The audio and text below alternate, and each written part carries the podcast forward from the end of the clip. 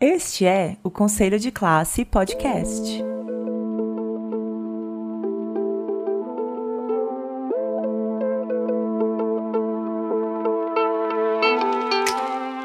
Uma professora enviou um bilhete aos pais de um aluno pedindo que conversasse com o filho que não fez a lição. Ao invés de receber a acolhida por demonstrar preocupação com o aluno, a professora foi ameaçada. Nesse ritmo, o abismo social será inalcançável. Ao responsável, o aluno não fez a lição que passei em sala de aula. E é de extrema importância que siga to todas para não se perder ao longo do ano. Por favor, converse com ele. Assinado Professora Fátima. A resposta da, da mãe. Boa tarde. Em primeiro lugar, vamos manter a educação e disciplina para podermos ter um relacionamento melhor. Meu esposo e eu estamos cientes de como é nosso filho. Espero que a senhora Fátima que tenha uma boa relação entre todos. Por um acaso, a senhora é exigente demais com os alunos, porque se for, não vai dar certo. Nem com os alunos e muito menos com os pais. Gosto de respeito e sim, meu filho se der o respeito para ser respeitado. É só a senhora olhar um pouco a história de como alguns professores e, o antigo diretor. Vamos nos dar muito bem se a senhora for com um pouco de calma. Agora, se for exigente demais, vou ter que lhe fazer uma visitinha, ok? E bater um papinho bem. bem não consegui entender. Esse é o tipo de, de massacre que vem acontecendo nas escolas, né? Olha a carta tão bem redigida pela mãe aí que você não teve dificuldade nenhuma aí, né, de ler. Nossa, assim, a, a, a caligrafia é péssima, a pontuação não tem. E o conteúdo é inadmissível, né? Porque a gente acha às vezes assim que a violência, né, é só quando um ato realmente violento, de violência física acontece. Mas é muito antes disso, né? É, tem vários tipos aí, a discriminação, assédio moral, a próprio furto, roubo, as agressões verbais, tudo isso está envolvido nesse nesse plantel aí de, de situações vexatórias que o professor é obrigado a passar e que eu acho que todo professor vai passar em algum momento, né? Se já não passou. É, então a gente vai pro programa. Eu sou o Marcos Gomes. Eu sou a Larissa Tancredi. E eu sou o Rafael Santana. E hoje a gente vai discutir um pouco sobre a violência nas escolas.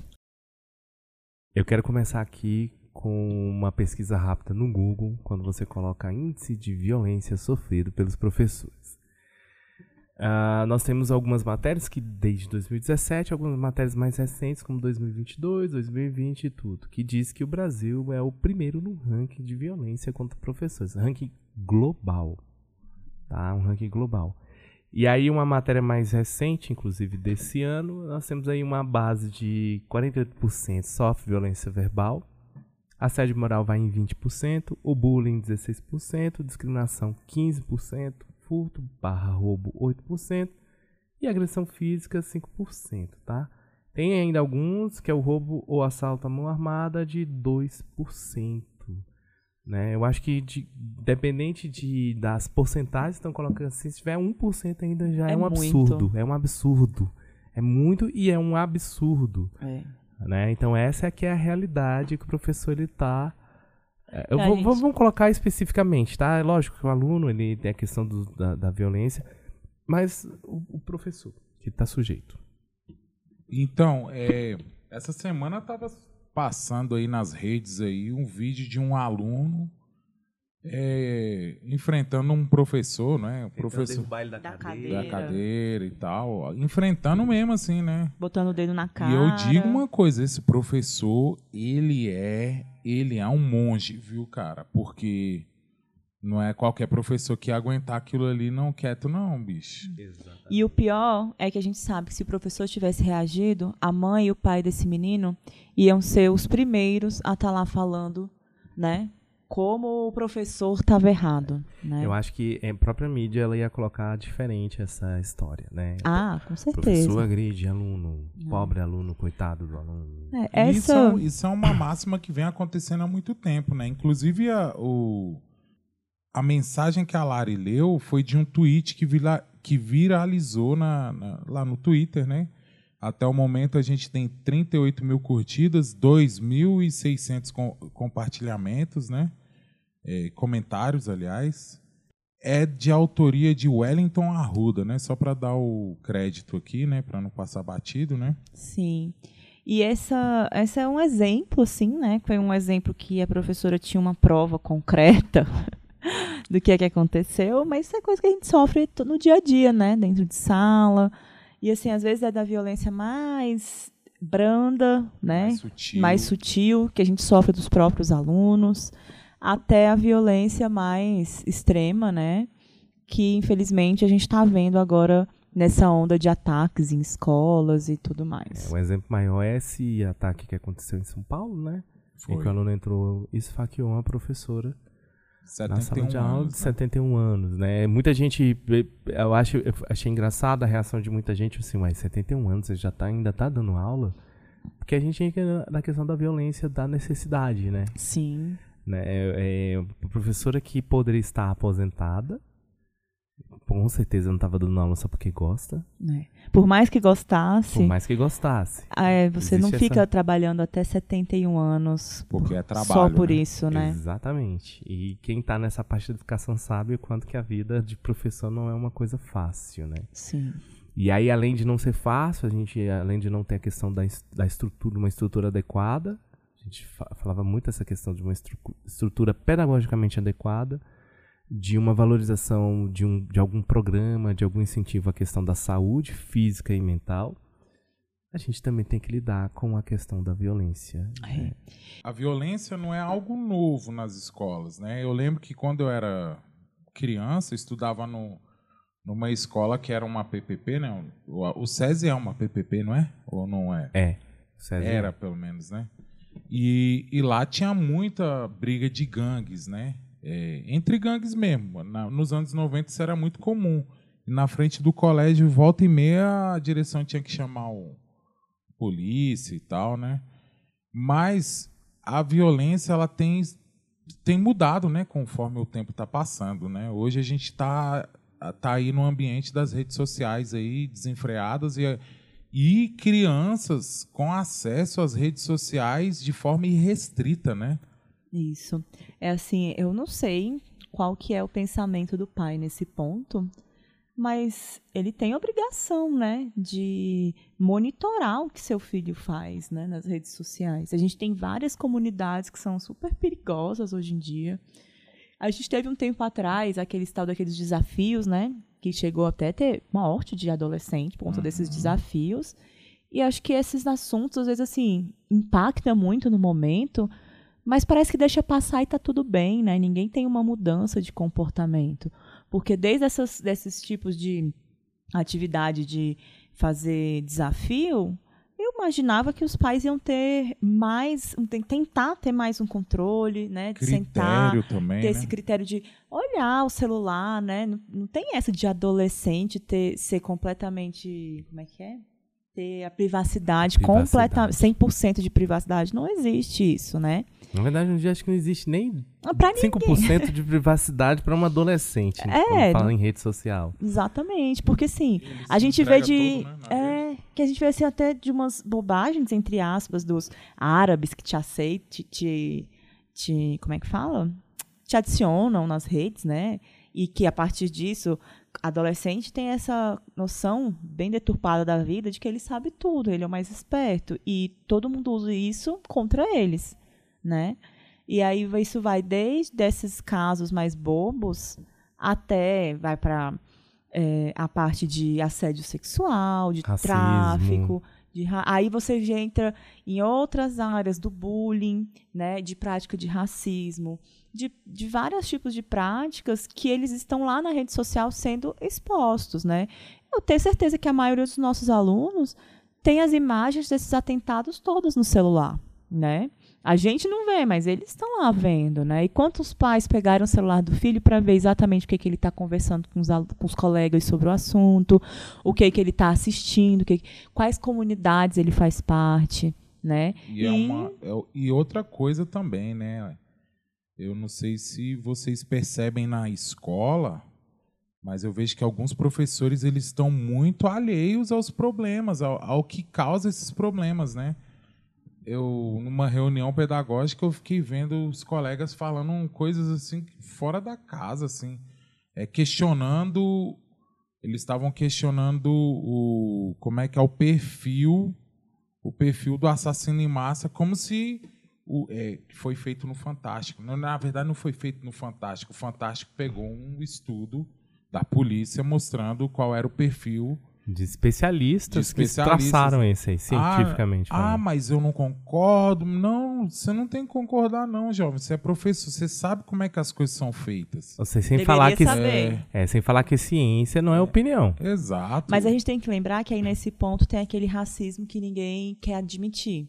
Porque quando Sim. o perfil de alguém mal é o menino negro da periferia, principalmente o homem, no caso, não tem problema ser esse perfil. É o normal? É, é normal, não. Isso é o perfil, isso é um estudo. Agora, quando o perfil atinge a classe, classe média, média, o menininho branca. branco, aí, aí a gente tem que questionar, né? Então, quando a gente fala disso, a gente está falando de várias situações, né? De vários problemas, não é um problema só. E aí eu vi uma postagem, é, porque assim, os pais estão pressionando muito as escolas, né? E você, como gestor, né, Rafael, você tem sofrido a pressão diariamente, né? E os pais agora eles cobram uma solução da escola.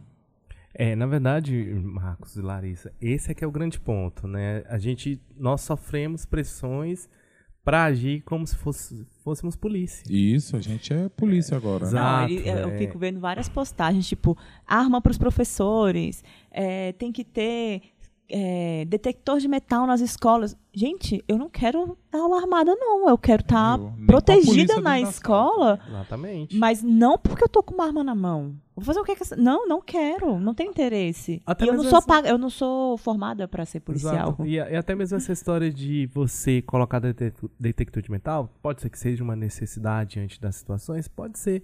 Mas quem vai condiz, fazer esse serviço? Na verdade, não condiz com, com um ambiente, ambiente pedagógico. Escolar. É, né? Imagina escolar. na escola você parando todos os alunos, porque eles têm apontador, mochila, é, é, como é que é? Tesouro e tudo isso vai apitar, né? Exatamente. E quem vai fazer isso? Quanto tempo a gente vai ter para a entrada dos alunos? Porque uma escola que tem, uma escola que não é grande, que tem em média 400 alunos, né? 300 a 400 alunos num turno, me, me diz quem, quanto tempo vai demorar para fazer isso, né? É, são soluções que não são soluções. É, o que eu mais ouço é o que a escola está fazendo por isso, o que, a escola está fazendo por aquilo. A gente normalmente coloca muito assim, olha, se é um é caso determinado, é um caso de polícia. Exatamente. Quem tem que fazer não é a escola, quem tem que fazer é a polícia. As sanções que a escola ela pode oferecer são sanções de cunho pedagógicos, né? Você tem a advertência oral, você tem a advertência escrita, você tem a suspensão, normalmente de preferência a suspensão em sala de aula, perdão, a suspensão das atividades de sala de aula em escola, e você tem como último caso lançar mão da transferência compulsória, que não é algo fácil de se conseguir, é algo também corriqueiro de se atingir. Porém, assim, ultrapassa, o, o, acho que é a questão do bom senso, de que se entende que, que é o papel da escola dentro da sociedade e de o papel de, gestores e professores também dentro da escola, né? Porque é, a gente tem vivido esses últimos tempos esse, esse pânico de, do, dos massacres em escolas por causa do aniversário do, do massacre de Columbine que aconteceu em 99 e que muitos se aproveitam dessa situação. E o que eu mais atendi foram pais, sejam por mensagens ou que foram à escola perguntando o que, que a escola está fazendo com relação a isso. Então eu costumo dizer o seguinte: a gente não trabalha de acordo com a ideia do, do, do boato. A gente tem que trabalhar com o que é concreto. Uhum, que é dado. Né? Que são dados. Então a primeira coisa que eu vou buscar é com relação à regional de ensino, quais são as, a, a, as medidas, as medidas que, as, que vão ser tomadas e também com a Secretaria de Segurança Pública aqui do Distrito Federal, o, o que de fato está acontecendo.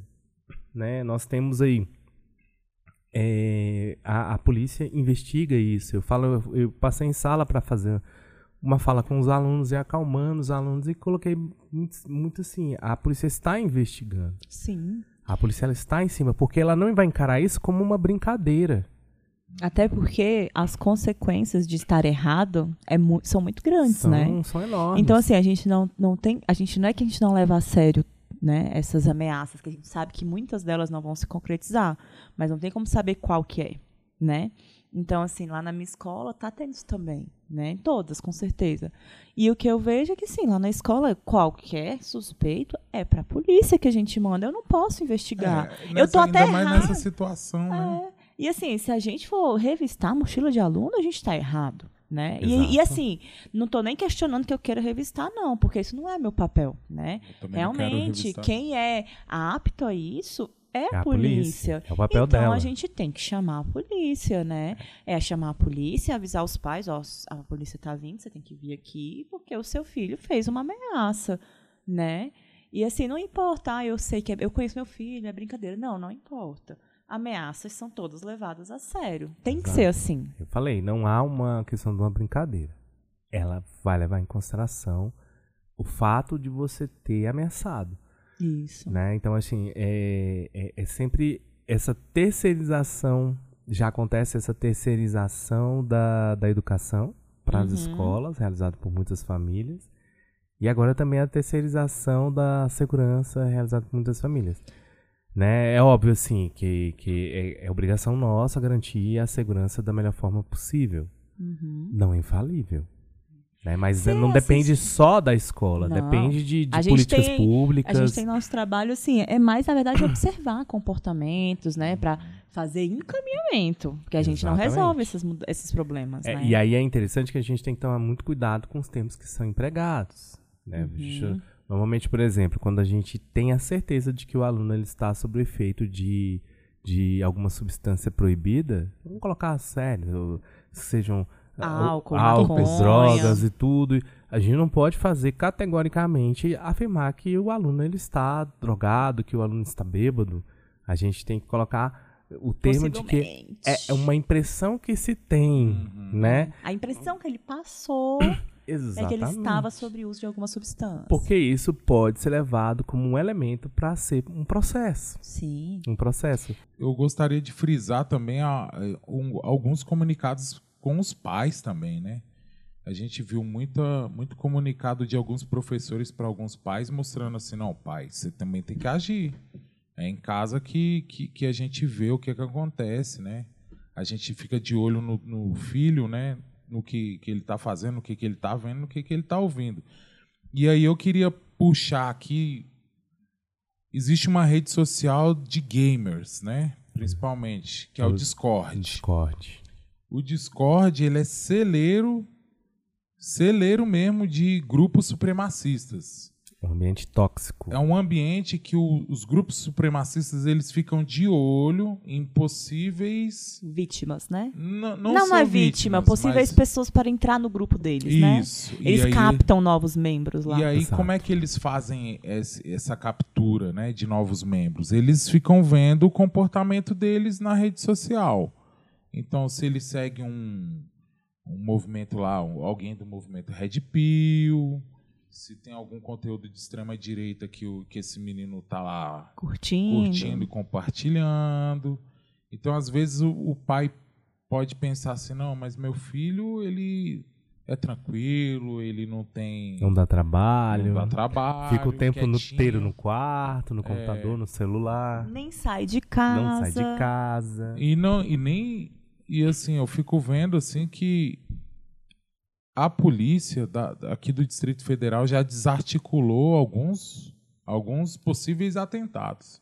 Sim. Com a ajuda da, da, agência americana também, né? Que os Estados Unidos eles têm um eles monitoramento. Ficam, eles ficam monitorando também a América Latina.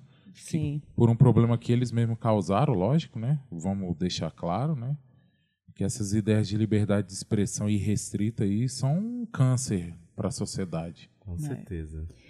E eu fico vendo assim que realmente a gente tem, não é a, a responsabilidade não é de uma pessoa só, né? Não é de um núcleo só. Mas a gente está vendo que todos os núcleos estão deixando a responsabilidade de lado e recai sobre o professor, né? Então a gente já falou, né, em outro programa sobre nosso salário, sobre as condições de trabalho. Então, assim, quem menos tem, tem condições, né, tanto em relação ao que a gente recebe, quanto em relação às nossas é, é, competências mesmo, é que está sendo mais cobrado em relação a isso, né? E a gente tem que cobrar isso da polícia, claro, mas a família é muito importante, né? A gente teve um caso aqui de um aluno que foi preso, não sei em qual escola, mas que na casa dele foi, foi até a mãe e o pai também foram levados para a delegacia, não sei o que aconteceu depois. Mas tinha um monte, um monte de, de coisa nazista lá, livro, bandeira, foto do Hitler e tudo mais. Aí eu fico pensando, sabe? Ou a família é totalmente negligente com esse adolescente, ou ele aprendeu isso com a família, né? É, é, é, é muito, é muito, é, assim, vou colocar o termo engraçado porque na verdade não é engraçado, né? Curioso. É, é curioso o fato de haver essa, essas cobranças por parte do, do que a, a escola ela tem que fazer e de fato que é uma questão de conjunto com escola e família com a questão da, da do, do, eu conheço meu filho né assim só para a gente deixar um pouco mais claro quantas vezes eu atendi pais que a gente aponta algum problema e o que mais a gente escuta? Impossível. Eu conheço meu filho. Ou aquela assim, em casa ele não é assim. Essa é a tradicional, que eu acho mais perigosa, né? Exatamente. A gente está falando de adolescentes em formação, de adolescentes que estão é, em busca de, de, de, se encaixar socialmente, e aí ele vai seguir, seguir um comportamento de manada, né? Ele não vai expressar aquilo que ele acha, de repente ele vai de acordo com o pensamento do grupo. Porque ele quer fazer, pertencer. Exatamente. Mas em casa ele Mas não sem é assim. contar também, Rafa, que assim, muitas vezes esse discurso do em casa ele não é assim, é porque o pai não convive de verdade com o filho em casa. Em casa é o ele não é assim, porque ele tá o dia inteiro no videogame, ou lá na internet, no grupinho lá do Discord, ou qualquer outra rede social. Então o pai não sabe nem como o filho é, porque. Não sabe o que, que ele consome. É, e assim, não Exato. tem uma conversa mesmo com o filho, né? A gente vê, tipo, já teve situação de eu chamar pai para conversar, porque o aluno tava péssimo na escola, assim. Sempre com sono. Ah, mas é porque ele fica na internet de madrugada. E eu tenho que dormir para ir trabalhar no outro dia. Tá, mas Cabe a quem fazer essa assim, assim, a regulagem, né? senhora e o senhor, né, tem que fazer alguma coisa, porque, né, não dá assim. Né? Você tá tirando a oportunidade do seu filho de estar estudando, E né? a- aí vem com aquela conversinha, ah, eu não sei o que fazer com ele. Pô, mas se você é o pai e a mãe não sabe fazer o que fazer com seu filho, o que, que eu vou saber? Então qual é, vai ser o, o- o- a autoridade que eu teria com seu filho?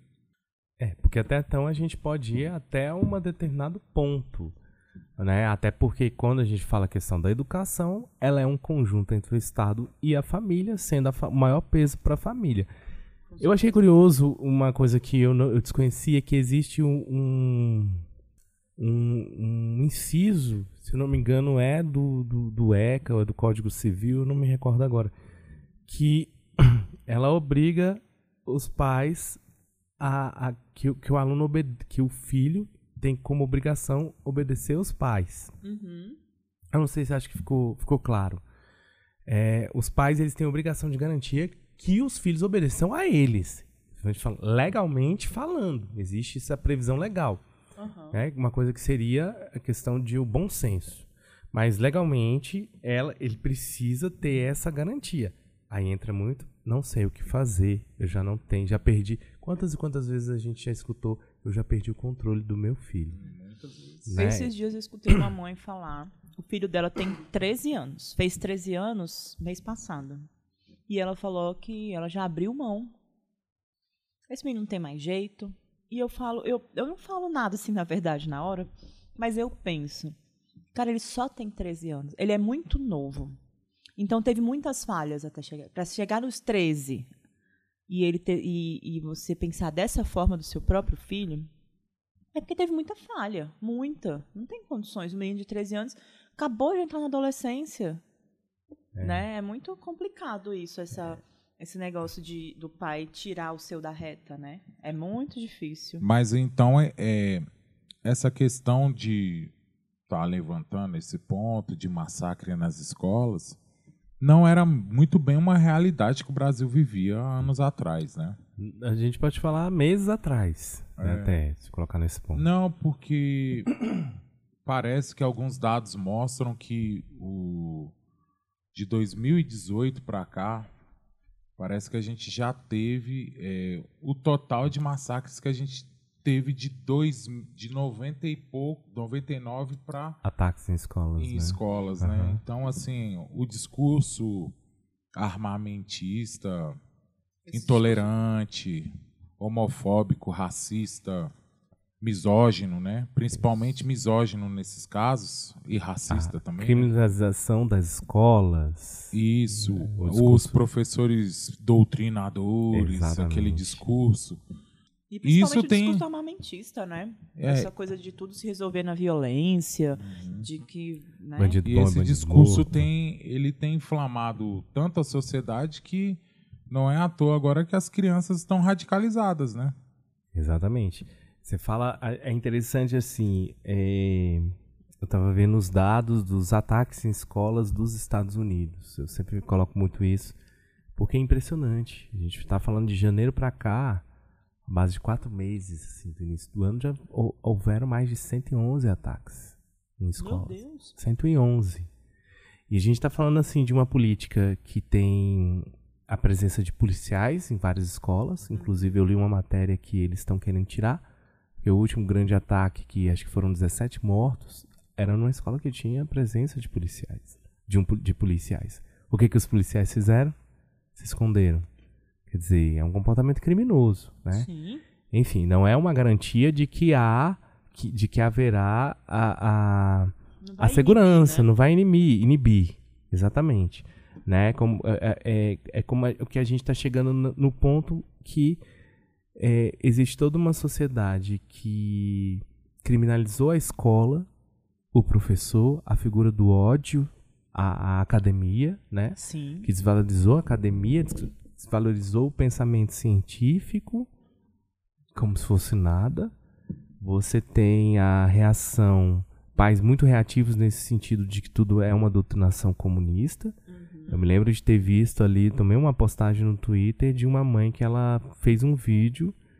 Você vê que o filho dela estava extremamente constrangido, ela mostrando o livro do filho dela, porque um, um, uma das imagens, exatamente, uma das imagens era um, era um menino que estava com a camisa vermelha. Então ela já falava assim: olha, o que que.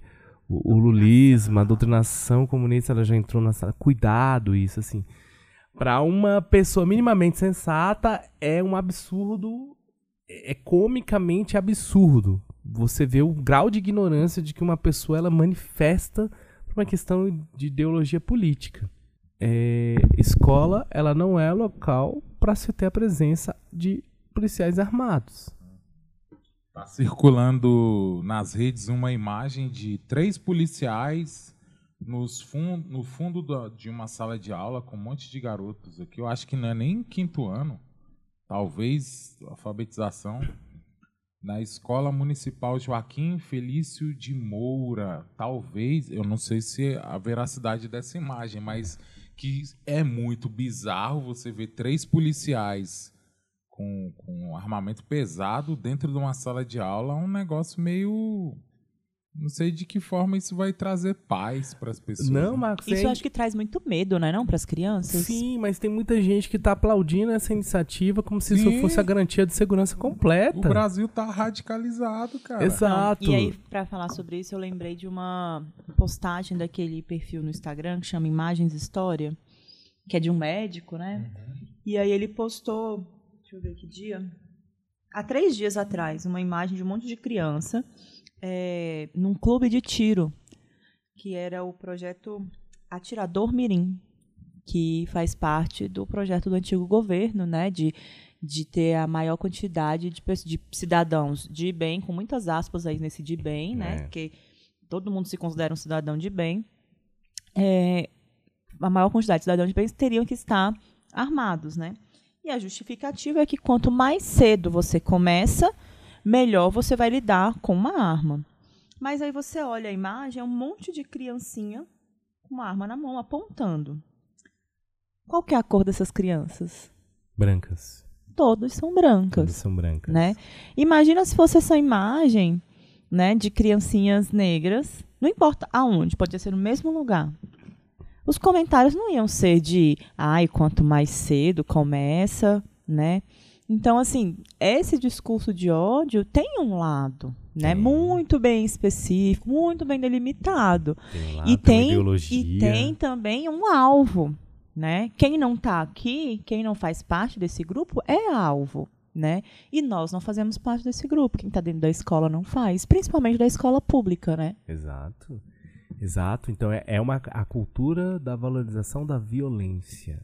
E, e, mais, assim, é a questão do uso da violência como resolução de problemas. Como é que a gente não vai ter é. isso nas escolas, né? A gente na escola deveria ensinar o, diálogo, né? Para resolução dos É, As problemas. né? virtudes, tudo isso, e pelo contrário, é, a resolução é através da força. É, é, eu mostrei para elas aqui um áudio de, um, de uma mãe que me questionou se eu tinha provas concretas de que a filha dela cometeu bullying com, com outro colega.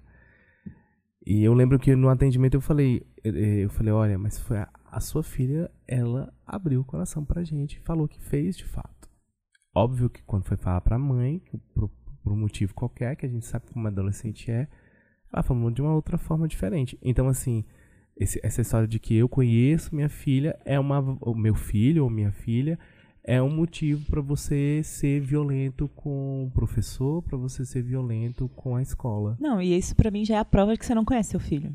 Porque se você conhecesse e você entendesse um pouquinho do que é um adolescente, você entender que ele vai fazer várias coisas para se livrar da bronca, sem parar para pensar um segundo nas consequências do que vão ter para ele e para outras pessoas, que às vezes eles colocam outras pessoas no meio.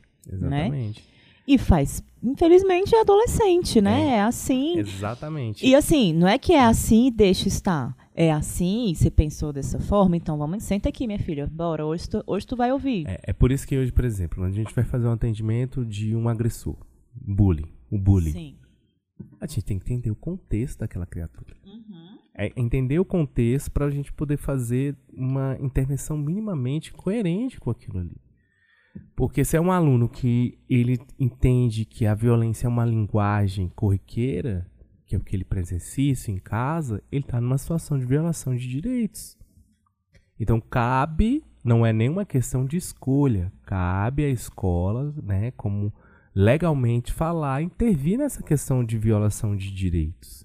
Convocar o conselho tutelar. Exatamente, convocar a família e deixar bem claro. Agora sim, é, é- é- acaba que, que, que, que não deveria ser, infelizmente, a- vamos colocar a realidade. Não deveria ser uma relação antagônica entre família e escola. Na verdade, tinha que ser uma relação complementar. Né? Começando com um peso maior dessa parte da educação para a família e dando uma continuidade para a escola.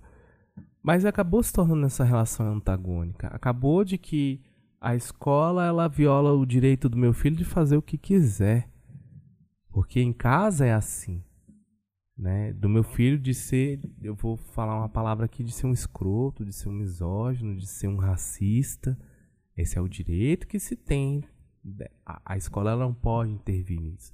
É óbvio que não é assim. é, os pais eles vão ser categóricos no que eu estou dizendo. Mas qual- quantas, quantas situações acho que todos os professores, as pessoas que estão nessa parte disciplinar, já passaram de que, diante de uma situação extremamente absurda, você tem pais resistentes em, em, minimamente em reconhecer que aí há um problema. Né? Pelo contrário, o que se faz é um reforço do comportamento negativo daquele jovem, daquela adolescente, daquela criança que está em formação. É, sabe o que às vezes eu paro pra pensar, assim, de verdade? Às vezes acho que o pai sabe, sim, que o filho é um babaca, é um escroto. Ele só não quer ficar com o menino três dias de suspensão em casa. Não, eu não sei, assim, às vezes isso passa pela minha cabeça, sabe? Eu sei que tem pessoas que são que estão lá, tem pai que vai lá e que realmente. E o filho não é, precisa. eu não- não, não tem que ter nenhuma intervenção. É, ele acha que não tem que ter, que tá tudo certo, que é assim mesmo. Mas tem uns que eu acho que sabem, sabem muito bem quem é o filho deles, porque eles que criaram. É, eu né? acho que não liga, né? Tô É. nem aí. Ou então, assim, né, que a gente viu na pandemia os pais ficando loucos com esses meninos em casa. E às vezes é isso, né? Não quero ficar com esse menino em casa, né? Porque Exatamente. tratar ele, dar uma educação para o seu filho é muito trabalhoso, né? É muito trabalhoso.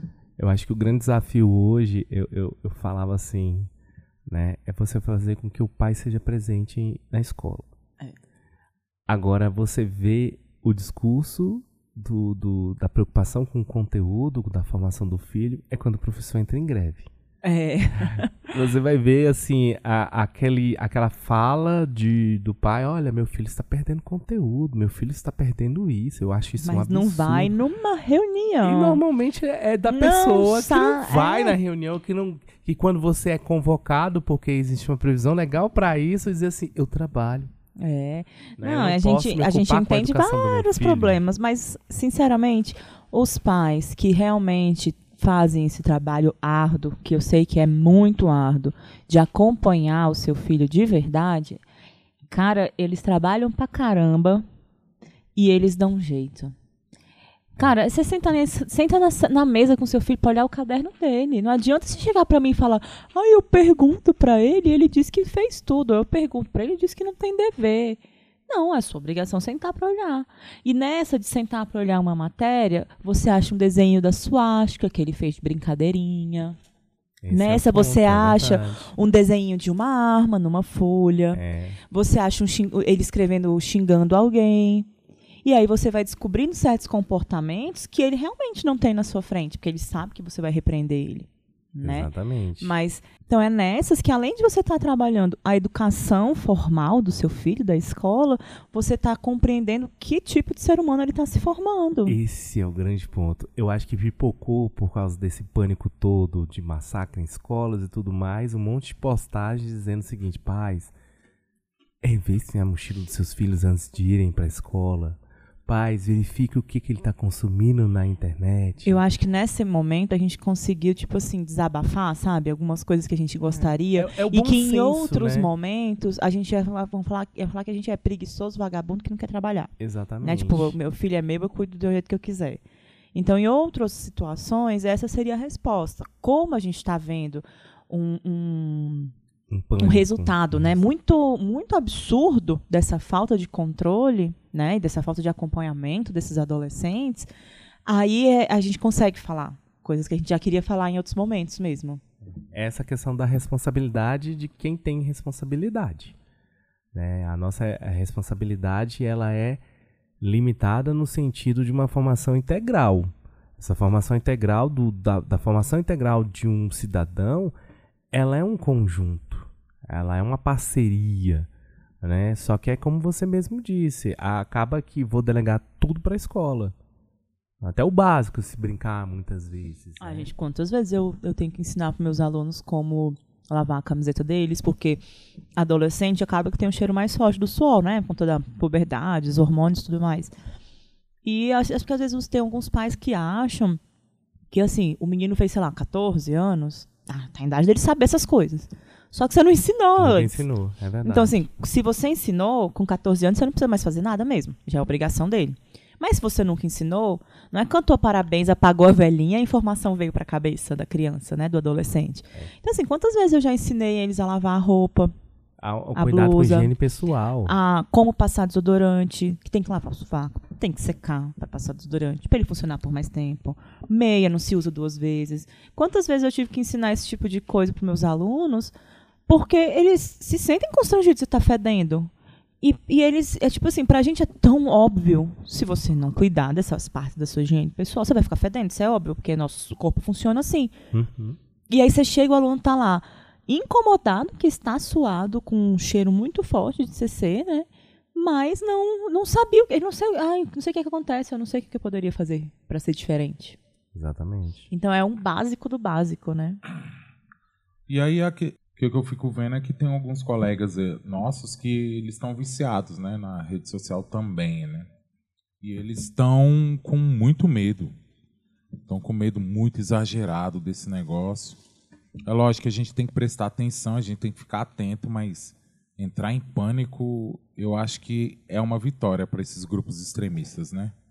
É, com certeza. É, o próprio boato, ele, é, ele se retroalimenta e aumenta, sabe? É, eu acho que o, o, exercício que pelo menos eu procuro ver com os adolescentes é, peraí, vamos parar e vamos analisar a situação.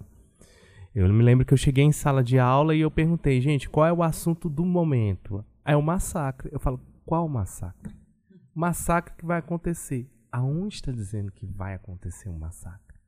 Até então é um monte de, de, de informações de gente irresponsável. Fake de uma, news. É, de uma possibilidade. Mas a, a, possibilidade que tem de um massacre acontecer, a gente pode pegar numa possibilidade de que um meteoro vai cair na escola e todo mundo vai morrer. Ou de, de, de uma coisa mais absurda, como um apocalipse zumbi iniciado aqui na escola. Assim, eu tô colocando assim essas coisas absurdas é para perceber de que é o absurdo. É. Possibilidades existem de, de, todas as formas possíveis, mas vamos nos colocar em uma só. É. E eu acho assim também, como as pessoas estão muito viciadas nos, nas redes sociais, todos nós estamos, né? Só que assim, acho que adolescente, óbvio que vai ter menos discernimento por conta da idade, isso é normal. Não tem um filtro, né? Não tem esse filtro, mas eu tô vendo muitos adultos que não tem também, sabe? Cara, é, você não tem que estar em mil grupos de WhatsApp, está, é, Telegram, em afins, recebendo 300 vezes por dia mensagens que você nem sabe, sabe? É uma pessoa aleatória que você nunca viu na vida, com uma oratória péssima, falando que é autoridade no assunto, dizendo que vai ter, que eu vi, não sei o quê. Sabe? Aí fica passando essas informações que não são informações que têm um fundo de verdade. E, Com certeza. E não perde nem um, um pouquinho de tempo para checar de fato. É, e assim, às vezes, cara, a pessoa está falando errado. Por que, que se a polícia tiver e a gente sabe que está investigando, né? Eles estão investigando, eles estão realmente fazendo uma força-tarefa para tudo isso. E aí você vai ver assim, claro, você acha que se a polícia pegar informações que corroborem que realmente está programado, tem nananana, vai botar alguém que fala errado para distribuir videozinho no YouTube? É, normalmente eu acho assim, é, Quer dizer, no YouTube não, nas redes, nas redes sociais. Na, nos WhatsApp e Telegram, porque nem no YouTube vai estar, porque não vai estar em nenhum canal, porque no YouTube ainda tem os canais oficiais, né? Sim. Que você ainda pode confiar que, que, tá, que realmente é aquela pessoa que está postando, né? Exato, mas nem no, nos telejornais é, correntes, né? Na televisão não tem essas informações. Ah, mas é a mídia, não sei o quê. Não, não é bem assim. Não é bem assim. Então, assim, é a ignorância ela alimenta essa violência, né? Eu acho que a ignorância ela ela alimenta a violência contra a escola, a ignorância ela vai alimentar a violência contra o professor, a ignorância ela vai reforçar o comportamento violento do aluno, como de qualquer, na verdade, do, do, do adolescente, até mesmo do adulto, né? E, e a gente está num tempo em que as pessoas se orgulham de ser ignorantes.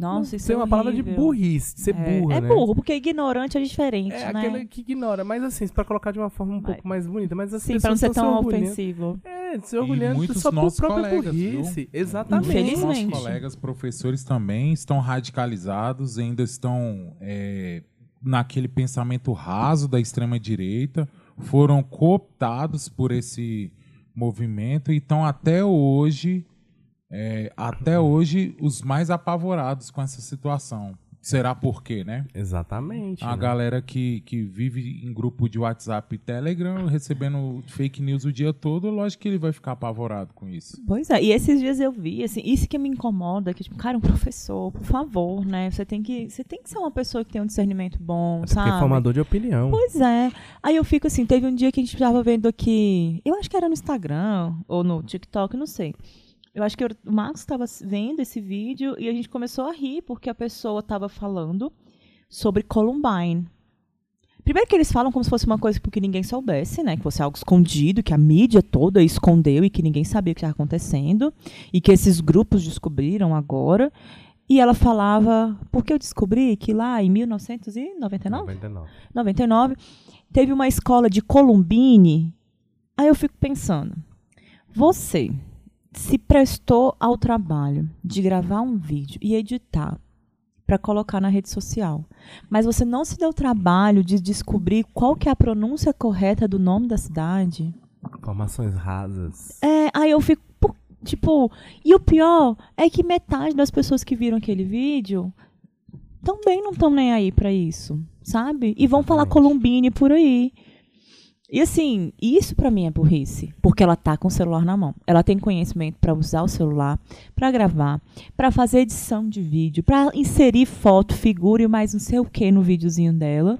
Mas ah, é, acho que estudar mesmo para o assunto que eu quero falar aí é É, demais. só demonstra que, que não se aprofundou.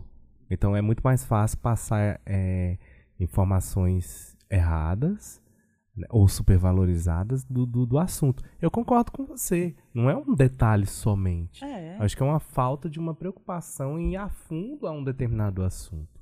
Né? Então, assim, nós, isso causa vítimas. Com certeza. Isso causa Porque assim, às né? vezes acho que me ouvi falar que ai, falou errado um nome em inglês. Aí parece que eu, como se eu fosse assim, muito elitista, né? Não é todo mundo que sabe falar. Beleza. Isso é alguém conversando com você, um seu colega, qualquer pessoa ali que realmente não, tem, não teve oportunidade, acontece. E infelizmente aqui no Brasil é muito. Uhum. Mas a pessoa tem condições, porque ela se dispôs a fazer isso. Ela aprendeu a editar vídeo. Eu sei que os aplicativos são super intuitivos e fáceis, mas ela, aprende, ela parou para aprender isso. Se ela quer criar um conteúdo, por que, que ela não para para estudar esse conteúdo, né? É, E aí é assim que a gente vai tendo essas notícias e esse. esse... E o pânico vai se instalando, né? E, e o pânico ele leva a, a atitudes mais extremadas também.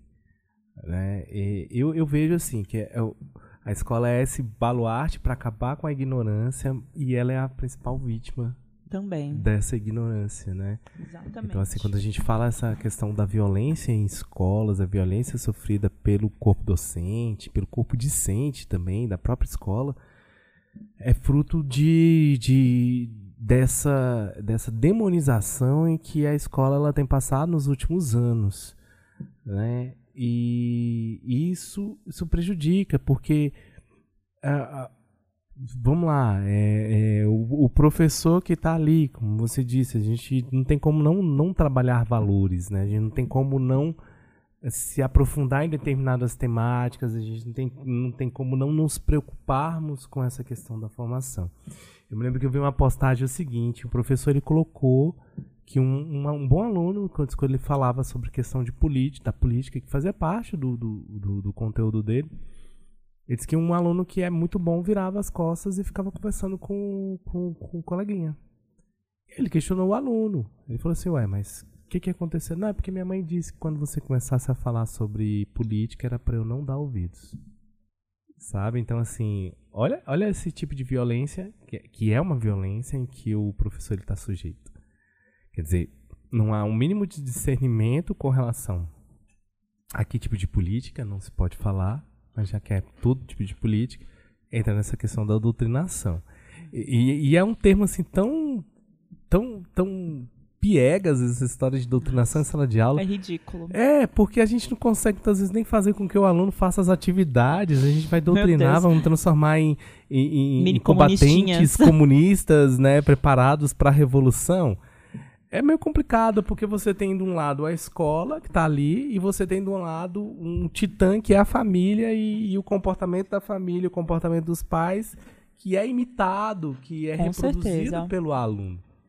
Né? Eu me lembro que em 2017, numa discussão com uma aluna de sexto ano na época, ela falou assim: O que, que você acha do Bolsonaro? Eu falei: Olha, o Bolsonaro, pra mim, ele é um, um, um- misógino. Eu acho que ele tratou muito mal o determinado assunto da Maria do Rosário e tudo mais, né? Que falou que não estuprava ela e tudo mais.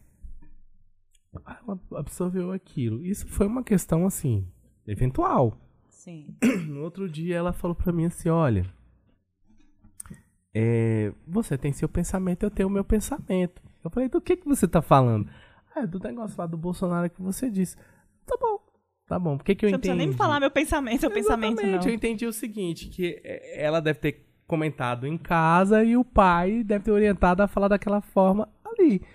Então, assim, não era uma discussão que foi levantada em sala de aula, foi uma conversa bastante trivial que, que tinha ali e, e simplesmente jogou isso. Isso me chamou a atenção.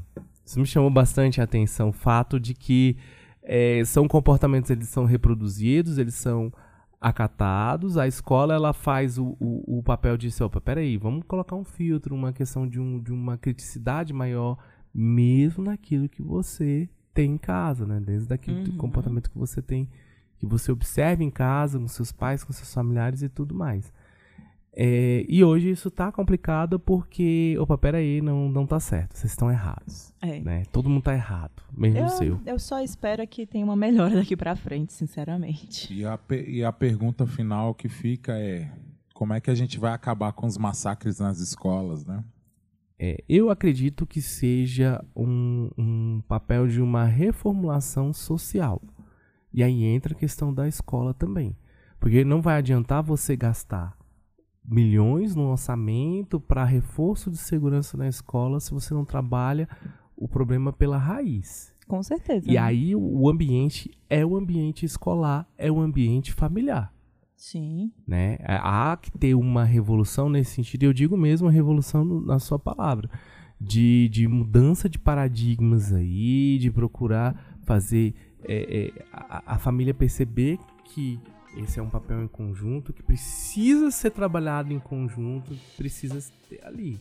É, não tratar como se fossem inimigos. É, e assim, não é, não é uma ação que resolve o problema, né? É um conjunto de não, ações. E não vai ser da, da noite pro dia. Não, e assim, eu acho que principalmente acabar com esse discurso tão, tão violento, né?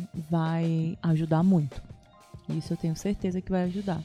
E aí, em conjunto, né, com todas as outras ações. Regulação das mídias sociais. Que é importante. Conscientização. É conscientização Censura. dos pais, da família. E de uma boa parte da nossa categoria que também está muito imersa em fake news, viu, gente? É, e eu vou colocar uma coisa: formação. Por professor. Formação. Professor. Eu acho que nós estamos muito despreparados para lidar com essas situações. Com certeza. Muitos a gente vai agir instintivamente, né? E nem sempre é com bom senso.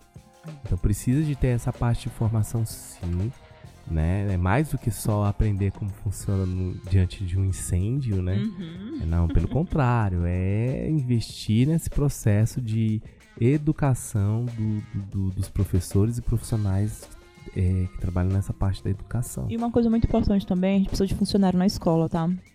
Não adianta Exatamente. querer ter um professor por sala, o diretor, a vice-diretora para cuidar da escola, não? É, e um, um, serviço de orientação pedagógico que trabalha como assistente social e uhum. psicólogo. Que não é a função deles. Exato. Eu lembro que eu tava. Eu fui levar um aluno na delegacia da criança e do adolescente.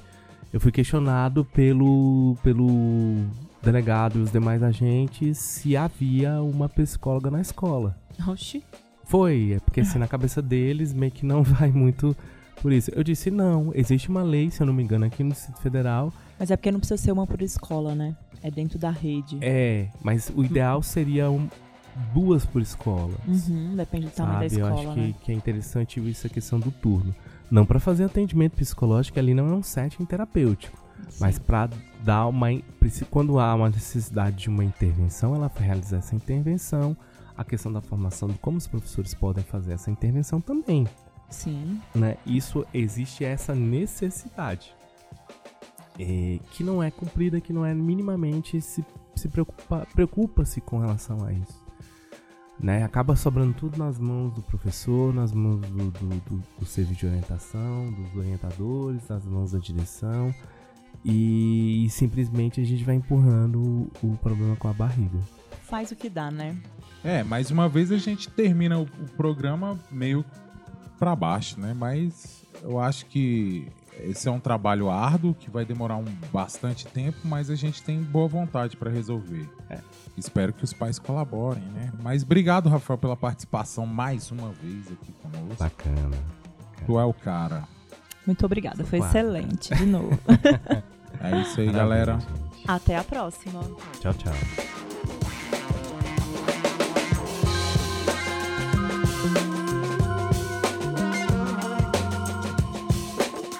O Conselho de Classe é um podcast da Atômica Áudio Soluções. apresentado e idealizado por Larissa Tancredi e Marcos Gomes. O Conselho de Classe estará no ar sempre às quartas-feiras, em todas as plataformas de áudio. Avalie os nossos programas e nos sigam no Instagram, arroba Conselho de Classe Podcast. Muito obrigado!